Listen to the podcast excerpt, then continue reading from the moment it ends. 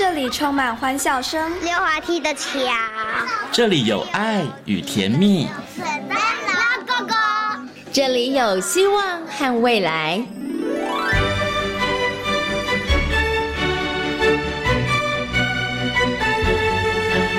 遇见幸福幼儿园，遇见幸福幼儿，遇见幸福幼儿，遇见幸福幼儿园。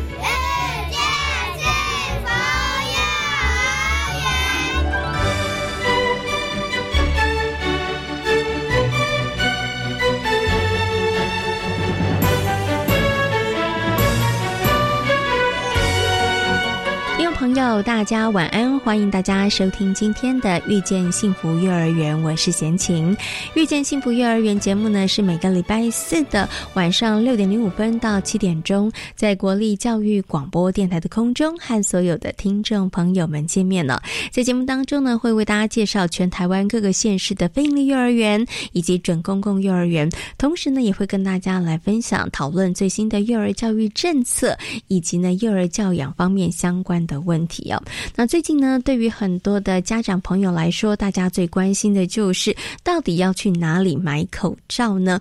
因为武汉肺炎新型冠状病毒的关系哦，所以呢，全台湾都在抢购口罩哦。那如果家里头呢有幼儿的家庭，可能更加的担心，因为呢，儿童口罩一罩难求哦。不过呢，要跟大家分享哦，大家不用太焦虑哦，因为呢，已经呢送了五十万片的儿童口罩到。各个幼儿园里头去了哈，所以呢，这个爸爸妈妈、家长们不用太过担心。但是呢，这五十万片的儿童口罩并不是分配给每一个孩子，叫每一个孩子戴口罩的，而是呢，要提供身体不适的幼儿来作为备用的。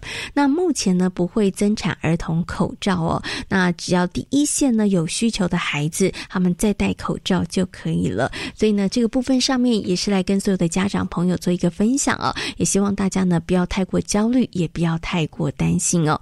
那么在这一段疫情比较紧张的状况之下呢，大家呢呃唯一能够做，而且可以把它做好的事情呢，就是做好自己的自主健康管理啊。比如说呢呃这个出入公共场所的时候，搭乘大众运输工具的时候，大家呢可能是戴口罩。那回家之后记得也要勤洗手，而且呢要很落实的做到湿搓冲捧擦啊，把你的双手好好的洗干净。哦，这样才可以杜绝这个病菌跟细菌找上门呢。那么，希望在这一段时间当中，大家都可以好好的来注意自己的身体健康。好，那么在今天的节目当中呢，要为大家来介绍的是正义非营利幼儿园。那么，为大家邀请到了我们的李淑丽园长以及尤怡珍老师来跟大家分享正义非营利幼儿园他们是如何来进行他们的社区教案，如何跟社区产生非常紧密而且是。良良好的互动连结。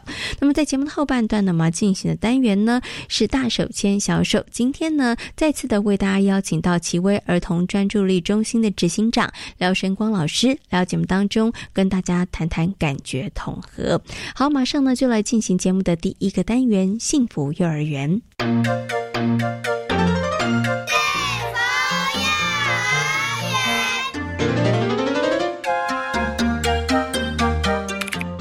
非营利幼儿园是台北市第一所公社民营的示范托儿所，在一百零三年转型成为非营幼儿园。课程的内容结合社区资源，成为了社区家庭联结的良好平台。这里是教育广播电台，您现在所收听到的节目呢是《遇见幸福幼儿园》，我是贤琴。在今天的幸福幼儿园的单元当中呢，很高兴的为大家邀请到正义非营利幼儿园的李淑丽园长，以及呢我们的呃尤宇老师、尤怡珍老师呢来到节目当中哦。那邀请两位呢，就正义非营利幼儿园呢，他们在经营跟社区的关系，以及如何把社区在地化的一些元素，呃融入在课程当中呢，来啊在节目当中跟所有的听众朋友进行。分享。首先呢，先跟我们的李淑丽园长问声好。Hello，园长您好。哎，你好，沈清好，各位听众朋友大家好。好，欢迎园长。另外呢，跟大家介绍的就是我们的尤义珍老师。Hello，尤老师你好，大家好，我是尤宇老师，是尤尤玉珍老师，在学校走跳的花名叫做尤宇老师，好像在幼儿园里面的老师都要取一个名字哈，这样子好像跟小朋友比较容易拉近那个彼此的关系跟距离哈。好，不过我们今天不是要讨论这个 幼儿园老师名字该取什么比较好了，今天呢邀请两位呢，其实真的就是要就正义飞鹰幼儿园哈，他们在这个呃社区部分上面的经营，还有怎么样把社区在地化的一些特色。融入在课程当中，来跟所有的听众朋友分享哦。因为呢，其实，在非营利幼儿园，它的一个很重要的一个运作跟设立的宗旨里头，其实就是要跟社区产生很高度的一个连结。好，也希望可以把社区的资源，然后呢，可以整合，甚至是运用在课程当中。但是，我想先请问一下我们的园长，因为园长这个资历非常的深厚，经验也很丰富。我想先请问一下园长啊。就一个园所来讲，它如果真的要发展到可以跟社区互动良好，然后可以善用或是结合社区的资源来讲，它大概一个园所要经营大概多久的时间？可能在这个部分上面的操作会比较娴熟，运作上面会比较好呢？呃，当然，如果说园所设立之后第一年其实是有点困难的，但是这个部分就是说，如果园所愿意主动去了解社区有什么样的资源。那另外就是说，呃，当机会来的时候，就是社区也有邀请你的时候，你有没有去参与？那彼此之间去拉近这个距离。那其实是会有一些影响的，是 OK，所以其实应该就是两个部分了，一个就是你的主动性，对，另外一个就是有机会不要错过，也要主动的参与，就是友善这样子。OK，所以基本上可能第一年对很多园所来讲，他可能要先熟悉环境，这个可能就是当务之急了哈。然后慢慢的，然后再往这个呃外围的部分上面去延伸，然后去了解。那像我知道，在非营利幼儿园这边，我们其实有成立一个社区自治委员会，那。其实是不是也是一个很好的管道，可以让这个非营利幼儿园，它其实可以跟社区，就透过这样一个社区自治委员会，它可以产生一些连接，进而它其实可以了解社区的一些资源，或者是做一些整合呢？呃，是的，因为我们在运作这个社区社区自治委员会的时候，呃，我们除了邀请就是教保专业的那个学者以外，那家长代表，那其实我有一个很重要的灵魂人物，就是。呃，我们会邀请当地的里长。嗯，那因为里长其实，在当地其实一定是熟悉附近的一些人事物。那我们其实呃也会跟里长这边去做一些沟通。嗯，那包括就是园所在运作的时候，我们呃可以就是为社区做什么？那也可以就是请里长，如果有一些像节庆活动啊，他们也可以邀请我们。嗯，那其实我们比较多的时间，其实孩子。一开始的时候，我们让他们了解社区这一块的时候，是先从社区散步开始。嗯，那孩子很喜欢，就是老师会带着他们到社区去探索。那孩子就会对一些呃店家啦，有一些设施啊，或者是刚好在办什么活动，他们会非常好奇。嗯，那有时候我们会借由这些呃，知道说社区其实例行性他们会有哪些的活动，那我们也会跟里长这边就是呃做一些连。连接，然后呃参与这样的一些活动，那有这样的方式，慢慢慢慢跟收那个。社区建立一些关系，那他们大概也会知道说，哦原来这个社区里面有这么一个幼儿园，是对。那慢慢其实关系就会建立起来。OK，所以其实从社区自治委员会，然后从里长下手，是一个还蛮好的一个管道了哈。因为其实我们可以借由娴熟社区事务的人，然后其实哎，他真的就是一个很重要的一个，我觉得算是桥梁，对不对哈？然后像刚刚园长所提到的，所以社区有哪些例行性活动，我们就可以主动参与。不过以正非营利幼儿园来讲啊，因为它其实，在当地成立时间也很长了哈，所以呃，除了一些呃里头所办的一些事务，我们去参与之外，以正义非营利幼儿园来讲，是不是我们也会扮演另外一个角色？就是我们也积极主动的，可能在园方这个部分上面，呃，园里头我们会举办一些活动，对，然后邀请变成我们是主人了，变成我们邀请社区的朋友来参与。嗯，会，我们其实每学期都会有至少两场的。呃，社区教保资源中心的活动，那这个活动其实就是免费开放社区的亲子，嗯，那包括像我们的讲座也是，都是免费开放社区。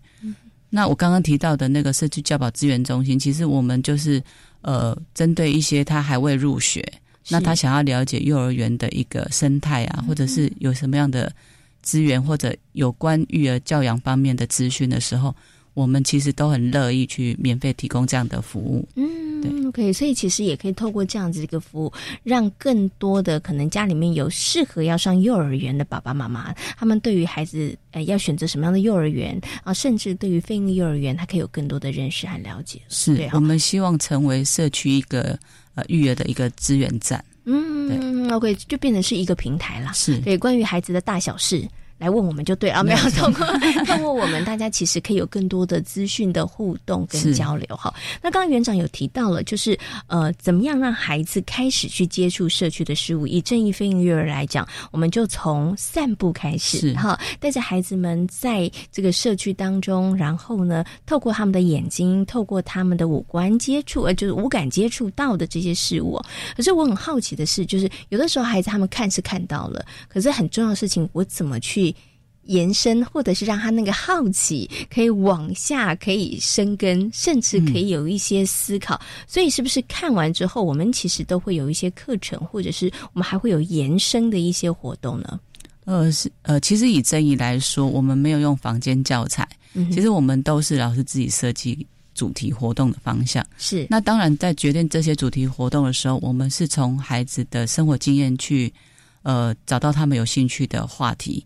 那我们在散步的过程，其实老师也会去观察说，哎，孩子对于哪些事情是很有兴趣的。举例，呃，我们可能我们的学校附近就是两个捷运站中间，嗯那有些孩子他们就会谈论到说，他们在捷运站，呃，可能爸爸妈妈带他他们坐捷运来上学，那就是那阵子可能孩子就对于话题这这部分的话题就、呃蛮多的。那老师在规划课程的时候，他们就会去了解说，哎，其实蛮多孩子是坐捷运来上学。嗯哼哼，那因为捷运的它其实是一个交通工具，但是也因为呃交通工具的部分就会延伸出一些问安全问题。嗯。那我们希望孩子就是他真正去了解这些设施的功能，嗯。他才不会去呃就是危险的，嗯。对，遇到一些危险，或者是说有时候我们也听过那些呃事件，就是说可能妈妈下车了，她没有下车，可是这样的状况的时候，她怎么处理？是那我们就会借由这样的一个主题去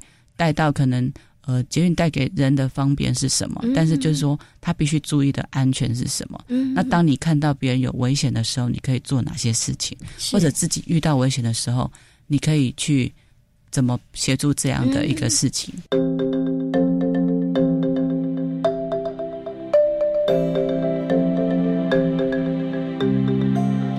就现在请问一下鱿鱼老师，所以老师平常对于小朋友真的是要非常的观察，然后都想要知道，就一定要注意孩子们他们可能最近对什么事情有兴趣，是不是？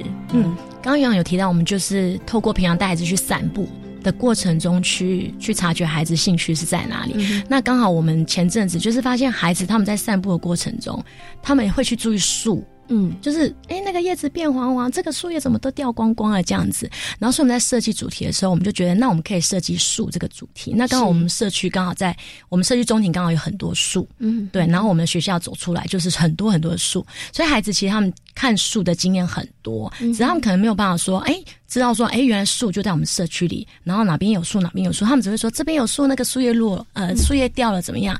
所以我们想说，那我们就从树这个主题开始来。带孩子延伸社区这样的活动，所以我们第一个主题其实是走树，嗯然后我们就开始每天都去看树，在中庭也看树，然后我们当然之前老师都要做一些功课，知道说，哎，社区附近什么地方可以看到树，比如说我们附近的北科大，嗯然后空军总部。对，然后中庭是然后还有包括我们的公园跟菜园，所以这些地方我们就带孩子去看。那孩子他们就开始去摸树啊，去看树啊，甚至他们会说我们要去树下玩射飞机，是我们就带他们去射。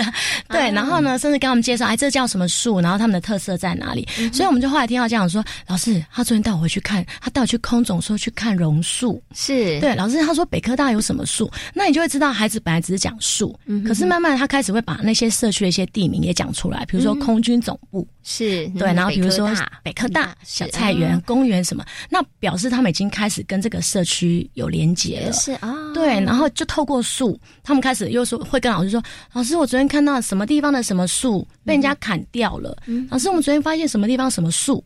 对，然后我们就觉得，哎，这是一个很好的连接。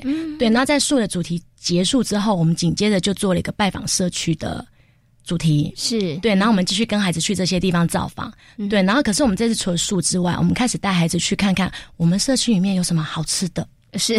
好好玩的、有趣的，但是其实孩子他们每天都是在这个社区里面，可能他们常会说：“老师，我妈妈昨天带我去顶好，嗯，我妈妈昨天带我去哪里吃什么？”其实都在社区里面，只他们可能以前只是会讲这个地方，但他们可能不知道这个地方原来这么有特色，是对。然后呢，他们知道好吃、好玩、有趣的地方之后呢，我们就跟孩子去。发现说，那这些好吃好玩的地方，他们可能有些地方是有故事的。嗯哼，好，比如说空军总部，他们常常都是去空军总部看树啊，去跑跑啊。可他们不知道，其实空军总部里面还有古迹。是对，然后我们就跟空军总部，就是因为刚好他们有导览，我们就跟他们预约导览，然后带孩子去去跟这个解说员进行一个导览。嗯哼，然后孩子才知道说。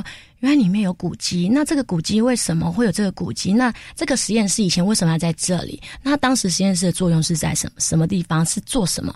然后还有防空洞，他带孩子那个导览带我们去防空洞里面，所以孩子就发现原来我们每天来的空军总部，我们之前来看书的中空军总部里面还有古迹，还有防空洞。嗯，然后我们就再回去跟家长说，是对，然后我们也带孩子去看了我们呃附近的，比如说安安故事屋。那其实这也是我们之前老师要先去了解的。对，那孩子就不知道说原来。我们社区附近还有安安故事屋，因为孩子之前会讲的只是大呃台北市立图书馆，他们不知道我们这边还有安安故事屋，而且还可以让孩子去看故事、去听故事，然后去做 DIY。是对，然后包括柳公郡公园，还是。他们后来去了才知道，说我妈妈以前也常带我来这里玩。我现在终于知道它叫什么名字。对，而且他们 以前可能知道有柳公郡公园，但是他们不知道柳公郡公园其实它是一个纪念公园，它有故事的。所以我们就一直把这些故事也在融入到这些地方去。对，然后孩子回去就会开始跟爸爸妈妈讲我跟你讲，公军总部有个古迹，有个防空洞。然后家长就一直回馈给我们，甚至他们会带家长去那个地方。嗯，对。然后接着我们就跟孩子说，好，那既然你们都有跟爸爸妈妈讲这些故事，那我们要不要也邀请他们来我们社区玩？其实就是跟家长在做连接。嗯，对，那其实有些家长他们不是在这个社区的，他们就变得很有兴趣，也想认识这个社区。嗯，对，然后就是有一个家长参观的活动，然后我们就带家长去，除了去社区里面，我们还执行了一些任务。可能他们到空总换孩子给他们导览，是哦，对他们到空总换孩子给他们导览，跟爸爸妈妈讲古迹的故事，带爸爸妈妈去找防空洞。嗯，对，然后到安安故事屋，换他们带爸爸妈妈去安安故事里面 听故事，去做 DIY 这样子。是，对，然后家长就觉得，原来我的孩子在这个主题里面，他们学到的是生活的一些连接，嗯，他们会觉得很感动，因为他们可能不是关起来在教室里面做一些劳作什么的，可是透过孩子。去帮我们做导览，他们原来知道说，原来我的孩子对对这个社区的情感连接这么多，嗯，对。刚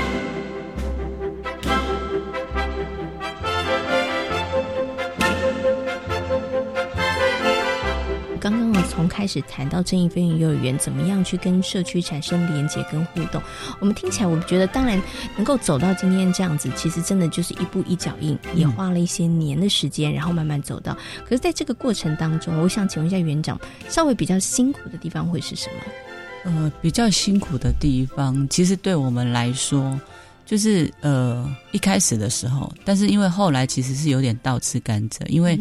就是那个关系建立之后，其实很多的资源自动就会早上是想到我们，就就马上就可以连接了了，对对对，没有错。那我觉得辛苦的地方，一开始可能就是没有找到对的方向吧。那后来其实你只要找到可能了解当地的人也好，或者是说呃，你有几次的成功，对，就是我觉得一开始就是你必须要就是表现你的友善，那也不要让。觉别人觉得说你只是享受资源，嗯，那像以我们呃学校来讲，其实我们每年都会办呃寒冬送暖活动，是。因为像我们社区就会有像光仁二手店这种店，那其实学校都会包括园游会的部分，我们就会结合这样子的呃服务，就是我们会帮他们募集一些资源，嗯，就是结合这样的资源，然后给这些生长的。那个孩子，他们有就业的机会。是那像我们其实办园游会，我们不是我们的闯关卡是要用发票来换。嗯，然后换完之后，其实我们的发票是捐到像儿童癌症基金会。那每年其实我们都会带着呃家长跟孩子一起去做一些公益，包括我们之前曾经就是募过一些物资，然后呃文具，全新的文具，因为家里可其实抽屉里面难免都会有几样，对，那你可能用不到，可是对偏乡的孩子来说，他们真的很珍贵。嗯，那所以其实我们以前曾经帮博幼基金会募过这些文具，其实是好几箱的。是，那我觉得其实举手之劳，可是我们愿意把这样的资源去做连接的时候，呃，可以其实可以帮助到很多的人。对，那施比受更有福，其实就是一个好的。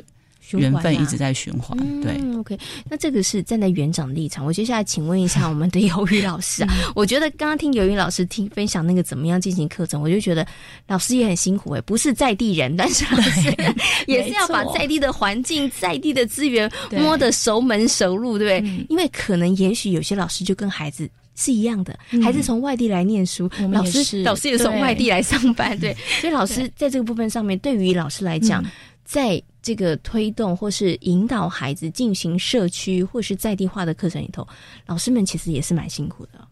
嗯，其实我觉得一开始我比较辛苦，就像杨洋刚刚讲，因为我我们根本就不是在这个社区里面的。可是当我们要带孩子去了解社区的时候，我们自己要花很多时间去找那些故事，找那些地方的由来，而且你要找可以让孩子跟他有连接的地方。对，所以其实要花了很多时间去做功课。那再就是，除了带孩子去认识之外，我们还希望孩子是可以抱着关怀跟感恩的心。那怎么样把关怀社区跟感恩社区这一块带进去？它需要经过设计吧？嗯，这样的课程。对，那像我们就可能之前有讲，刚刚有讲到说，我们带孩子去，比如说里长那边那边呐，然后空军总部啊做导览，然后这个活动结束之后，像我们上礼拜。哦，跟这个礼拜都在都在进行，就是感恩这一块，对。然后我们就跟孩子讨论说，那为什么我们可以知道这么多故事？嗯，对。那孩子就说，因为那个空军总部的雅雅姐姐，就是那个导览，雅雅姐姐跟我们说的。啊。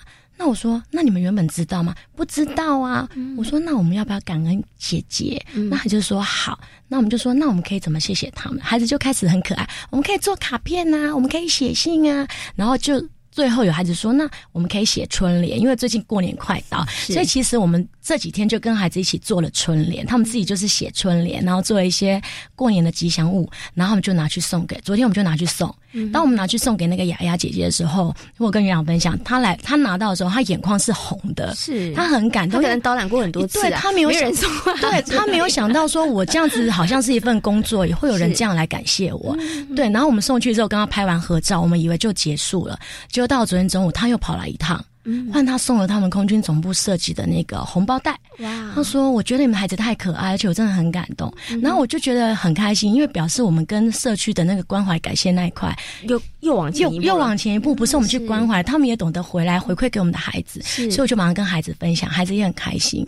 对，然后我们还有去送给我们社区里面有个孩子说的迷你菜市场，因为里面就是很迷你，但那个那个那个空间里面就有卖菜、卖肉、卖鱼。然后我们也去把这个春联送给那个老板，然后其实本来是要送给。老板，可里面的客人在买菜的阿妈那些，然后还包括旁边的猪肉摊老板，我也要一起照一张，就全部人都跟孩子一张。那老板他们拿到，他们不会觉得这个东西看起来不怎么样，他就立刻在找地方挂。那孩子也很开心。嗯，对，我觉得我们就已经跟这个社区有了连接，然后再来就是我们会常常天气好的时候，我们就带孩子去做社区服务。嗯，就孩子会去帮忙，我们有做小自工的背心，然后孩子会拿。夹子去社区帮忙捡垃圾，是他们很爱做这件事情。然后，所以上次我们在进行主题的时候，孩子就说：“那我们也可以去帮里长阿贝。”我们也可以去帮李长阿伯整理他的办公室，所以其实我们后来真的跟李长阿伯约了时间，然后孩子说有时候会看李长阿伯帮我们浇花，那会我们去李长阿伯那边帮他浇花，所以孩子也去帮李长阿伯浇浇水，是。对，然后甚至孩子很可爱，因为我们李长他就是常常会提着那个脚踏车，然后巡逻，所以孩子看到阿伯好这样子，然后孩子说那我们也可以去帮李长阿伯擦他的脚踏车，嗯，所以他们也去帮阿伯擦那个脚踏车，所以我觉得这个整个连接。不是只有说我们去认识你，我们去知道哪里好玩。其实孩子也在做关怀跟回馈的那一面。对，那对那些人来讲，他们也觉得很感动。原来你没有感觉到我的付出，然后你们也做了关怀那一块。嗯，对，甚至他们今天还在讲说，那我们还有立长阿北的春联还没有去送，我们要去安安故事屋送春联什么的。那我们就说好，那我们就慢慢再来。所以过年这一块，我们可能就跟孩子带着带着孩子去做感恩这一块。是别人的付出我们看得到，我们的付出别人感受得到。对，那。当然，幼儿园在跟社区的互动上面，它当然就是会越来越往着这个良善的一个循环去走下去就是了。好，OK，好，那今天呢，我们也非常谢谢呢李淑丽园长，还有我们的尤怡珍老师、尤瑜老师在空中跟大家分享正义飞鹰幼儿园在过去这些年，其实他们真的是深耕很多年哈。然后在这个社区的部分上面，他们是怎么做的？然后怎么样去融入在课程当中哦？今天也非常谢谢两位在空中跟大家所做的分享，感谢你们，谢谢，谢谢。大家好，我是马街儿童医院儿童感染科主治医师黄聪宁。现在很多家长都担心小朋友会感染到新型冠状病毒，预防方法勤洗手是最有效的。小朋友要遵守湿、搓、冲、捧、擦这五个正确的洗手步骤，而且不要用手摸眼、口、鼻等的地方，就能减少病毒的入侵。另外啊，有那些咳嗽、流鼻涕等呼吸道症状的小朋友，应该在家休息，以免传染给其他的同学，减少传染风险。资讯由机关署提供。哥哥，哥哥，干嘛？我想问你几个关于缅甸语的问题。好啊，你问吧。请问“您好”怎么说呢？嗯，我不会耶。那就来听听学缅语免担心的节目哦。每周一至周五七点二十分，教育电台全国联播儿童节目《学缅语免担心》。大家好，我是马街儿童医院儿童感染科主治医师黄聪明。新型冠状病毒在慢性病患者特别容易引起严重的症状，在吃饭前、如厕后、看病前与后，还有从外面回家的时候，都要用肥皂或酒精洗手，也要避免用你的手去触摸眼、口、鼻。出门的时候最好也戴上口罩，随时注意血压、血糖等等身体状况，维持适当的运动，才能打造良好的抵抗力，战胜病毒。资讯由机关署。大家好，我们是台湾弦乐团，我们都在教育广播电台。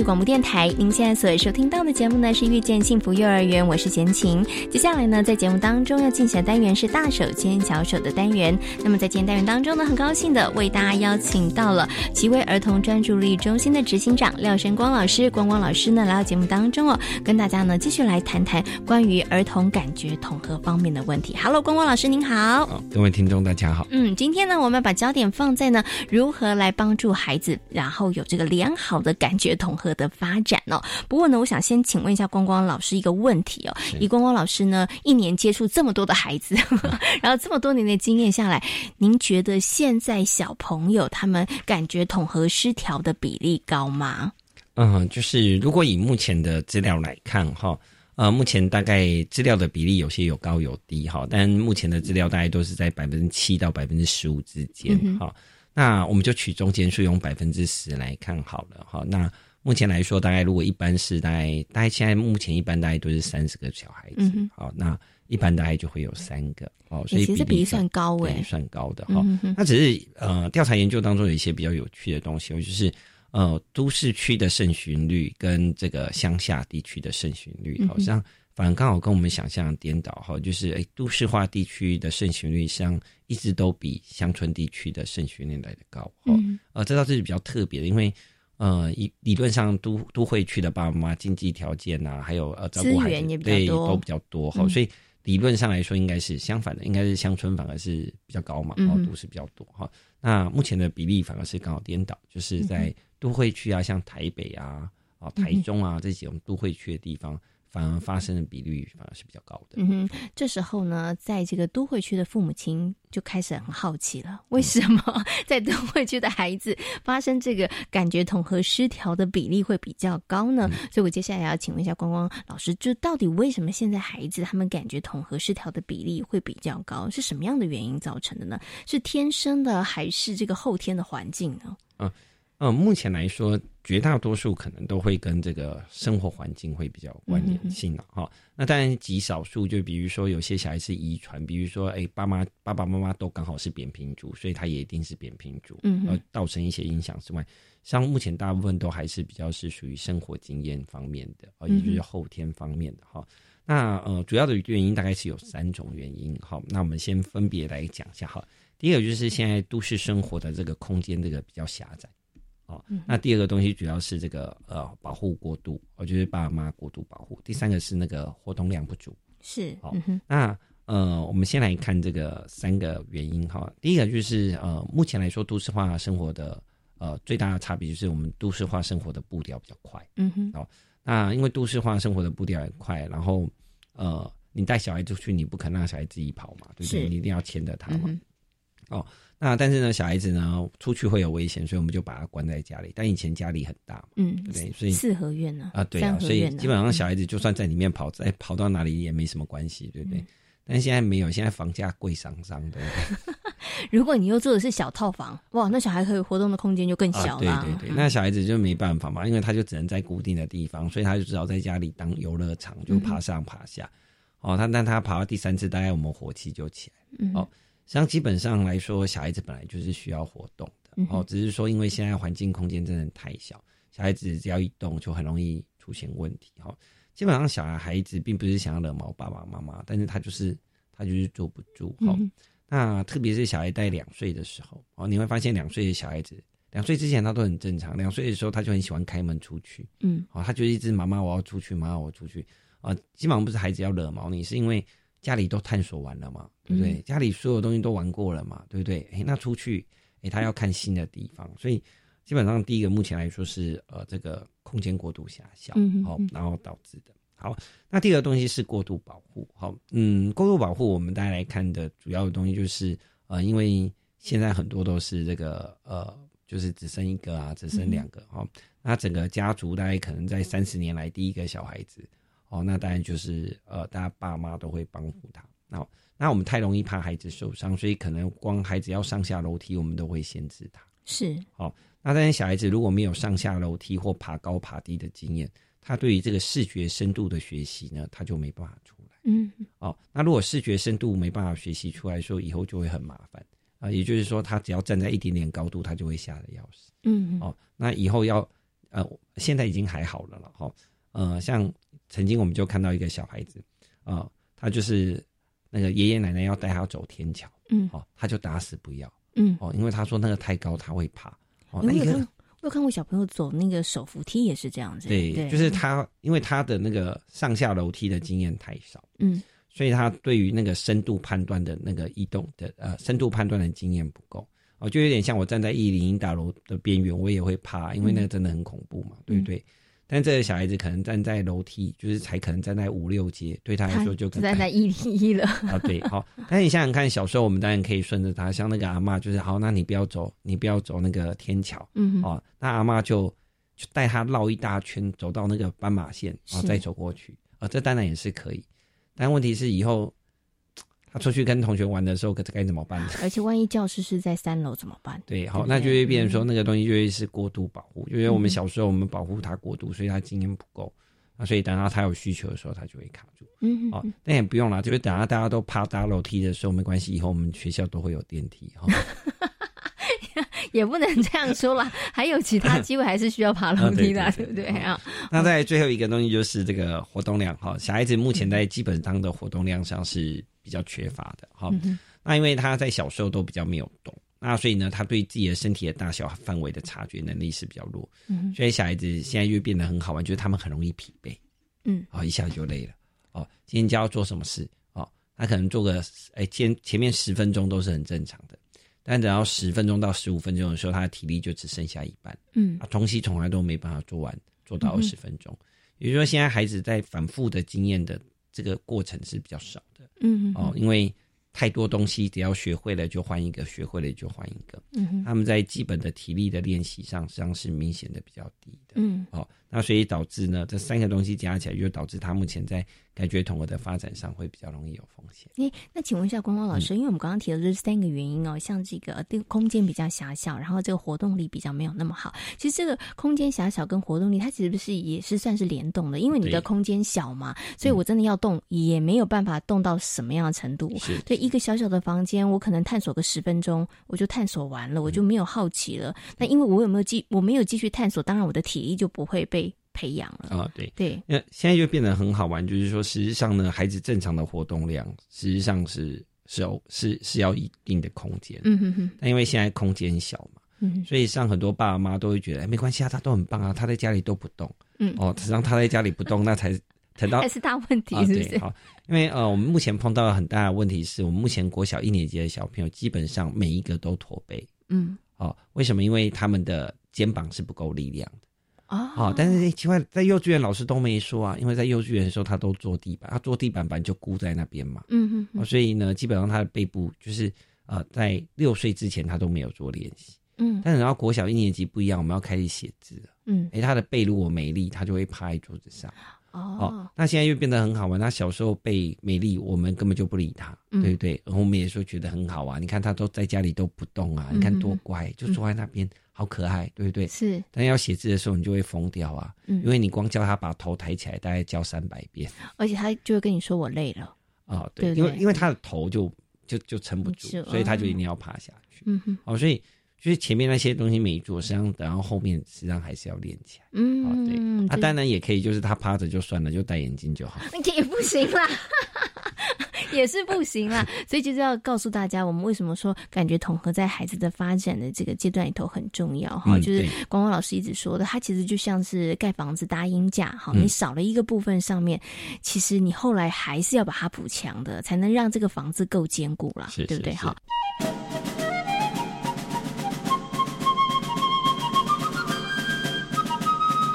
不过呢，在这个保护的部分上面呢，我想特别请问一下的光光老师，因为刚刚光光老师举了一个例子嘛，就是孩子他可能啊、因为爬楼梯的经验少，所以他可能在过马路的时候，或者或者是不是应该他在搭这个手扶梯，或者是他在上下楼梯的时候，他会害怕。可是这时候可能会有听众朋友想说，嗯，光光老师说要训练孩子，所以孩子在哭的时候要强迫他，不行，你一定要走。所以应该要怎么样来处理呢？因为现在孩子他可能已经害怕了，好对不对？可是老师又跟我们说要训练，我们不能够过度保护，所以这个时候可能是要变成么拿捏对，好会不会变成是亲子之间的争执？好，基本上我都会跟爸爸妈妈讲，就是说实际上呢，呃，带孩子最重要的之前，实际上是要建立信赖感，嗯哼，而就是说，哎，他相信你，哎，他就会相信你。这个东西虽然很危险，但你说 OK，他就会相信你。好，那实际上带孩子的过程当中，我都会跟爸妈讲，实际上最重要就是信赖感的建立。所以我通常不建议爸妈用强迫的，好，因为在强迫你就不是在做感觉统合，你在做行为制约嗯，哼好，所以呢，就是比如说他不愿意走楼梯没关系，哎，他可能对这个深度判断比较容易害怕，哎，那是不是我可以带他公园里面去玩这个？公园里面会有那种一格一格一格的那种攀爬的，有没有？哎、那也会有深度啊。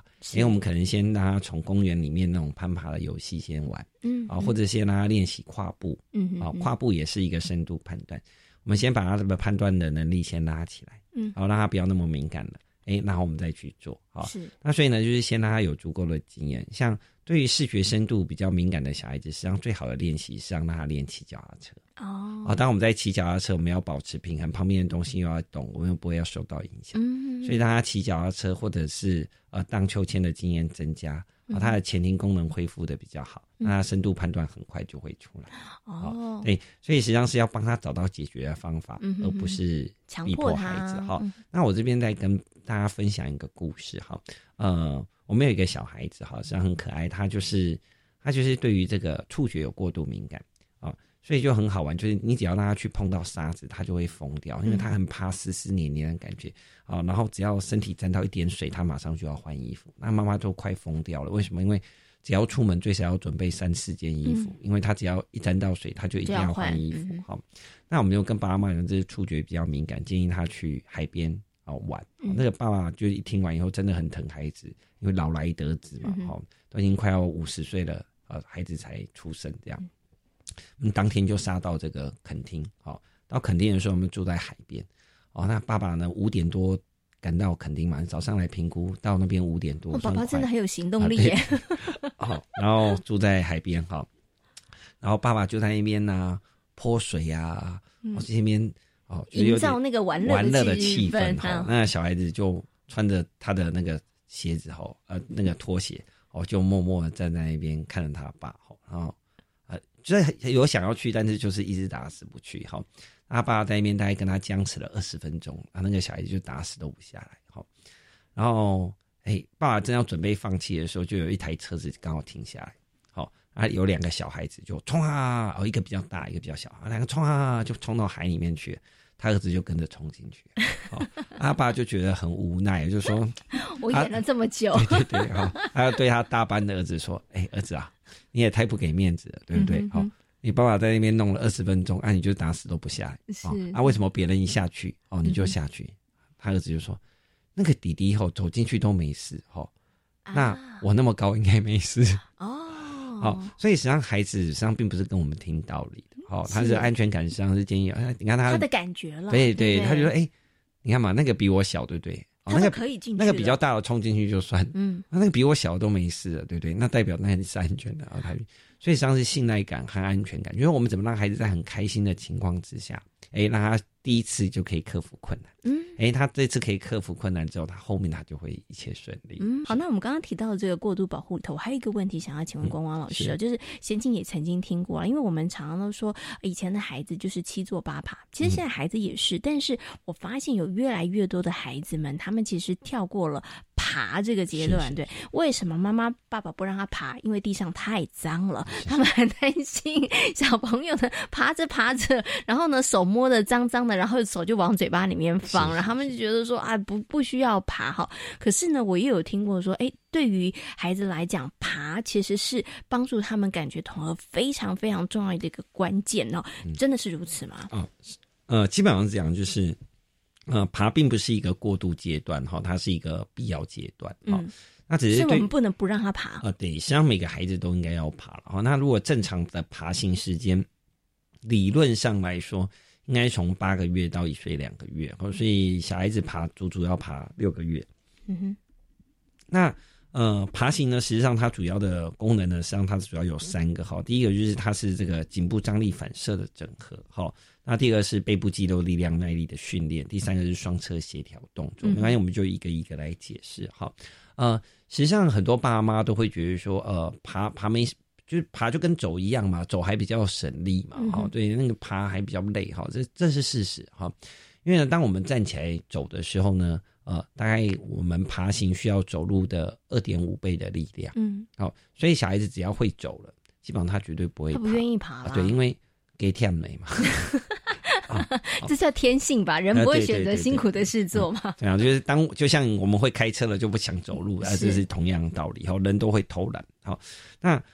所以呢，现在就变得很多小孩子，他就是站起来会走之后，他就不跑。那为什么会这样呢？主要还是会到前面，就是空间太狭小哦。因为现在的房子就大概就是这么大，对不对？然后你买了一间房子，还要扣掉这个公共设施哦，所以还要打七折。所以现在大家的环境都很小。然后环境很小的时候，就碰到一个问题：家具市场也很密集。小孩基本上只要扶的东西，他就可以站起来，再跨两脚就可以碰到一个东西了。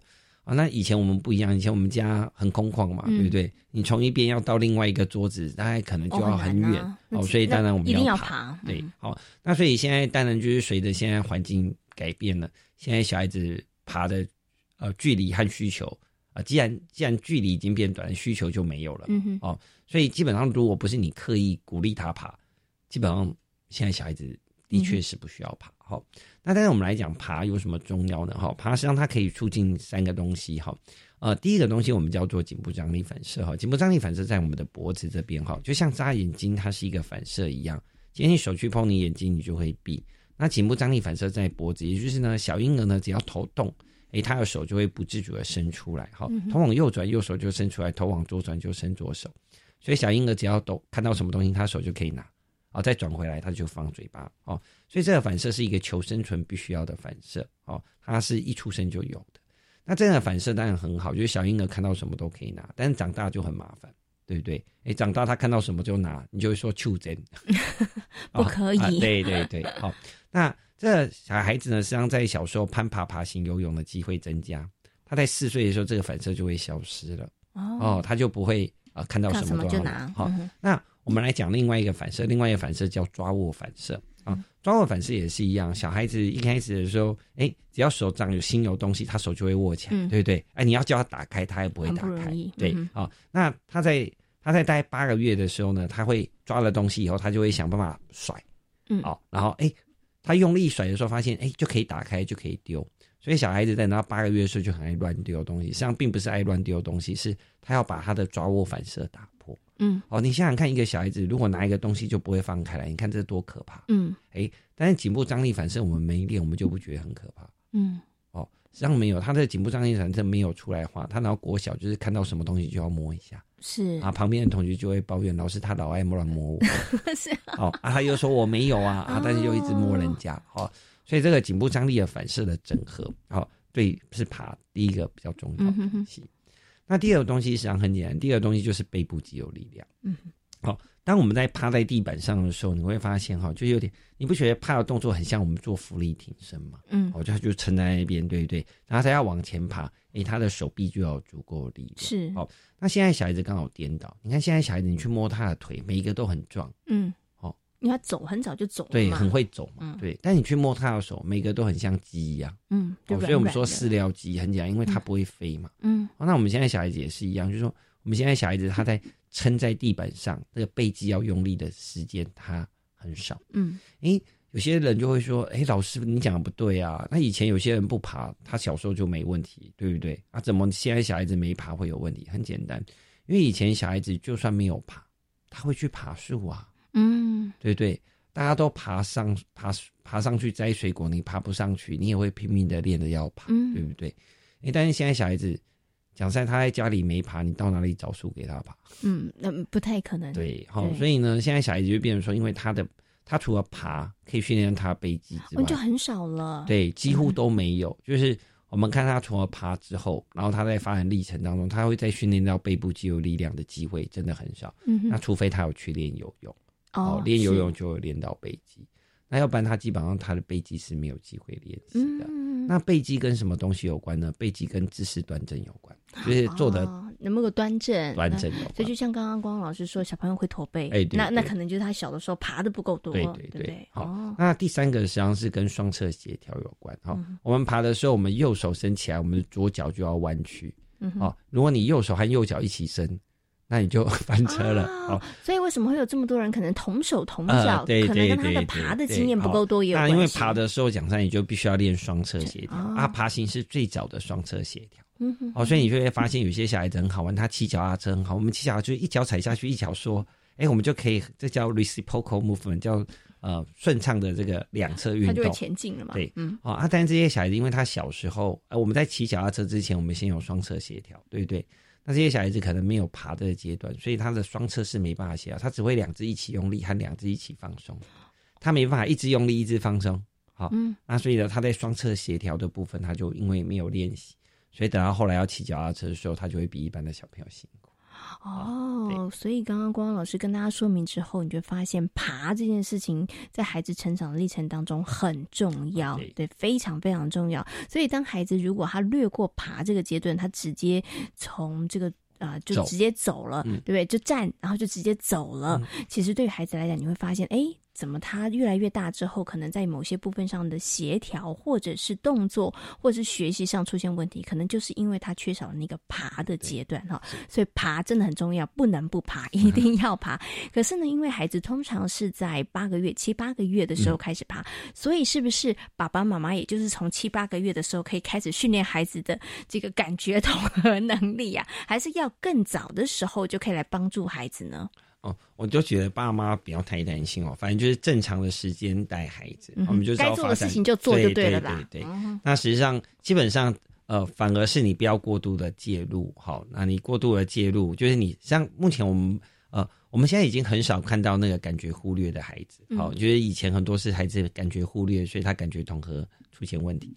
那现在都是过度保护啊，嗯就是让基本上爸妈不让他做事情，是 好，小孩子本身没事情，是啊，小孩本身都很正常啊，就是是经验不够啊。为什么经验不够？很讲，因为妈妈一直盯在旁边，他做什么啊？他做太慢了，他就帮他做完了啊，啊。因为你都帮他做完了，讲实在，小孩子也聪明啊，对不对？他能赖皮，他就装死啊。嗯哦，所以等到后来是爸爸妈妈练完感觉统合，不是不是小孩练完感觉统合哈。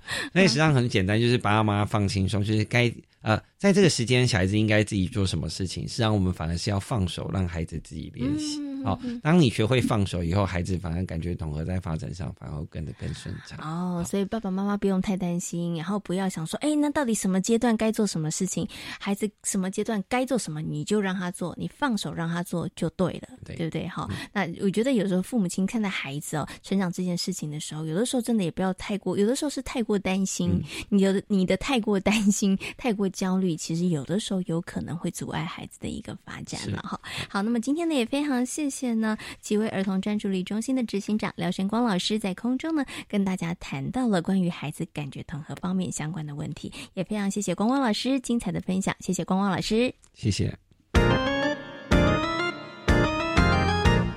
也是教育广播电台，您现在所收听到的节目呢是《遇见幸福幼儿园》，我是贤琴。接下来呢要进行节目的最后一个单元——学习 online。位于彰化大溪国小内的大溪非营利幼儿园，因为校内有一个共读站，因此培养了孩子们阅读的好习惯，进而也引起了孩子们对于共读站的兴趣。老师带着孩子们搜集资料，甚至还自编自演起故事。在今天的学习 online 的单元，大溪非营利幼儿园的许慧珊老师将跟我们来分享园内说故事精彩的教案。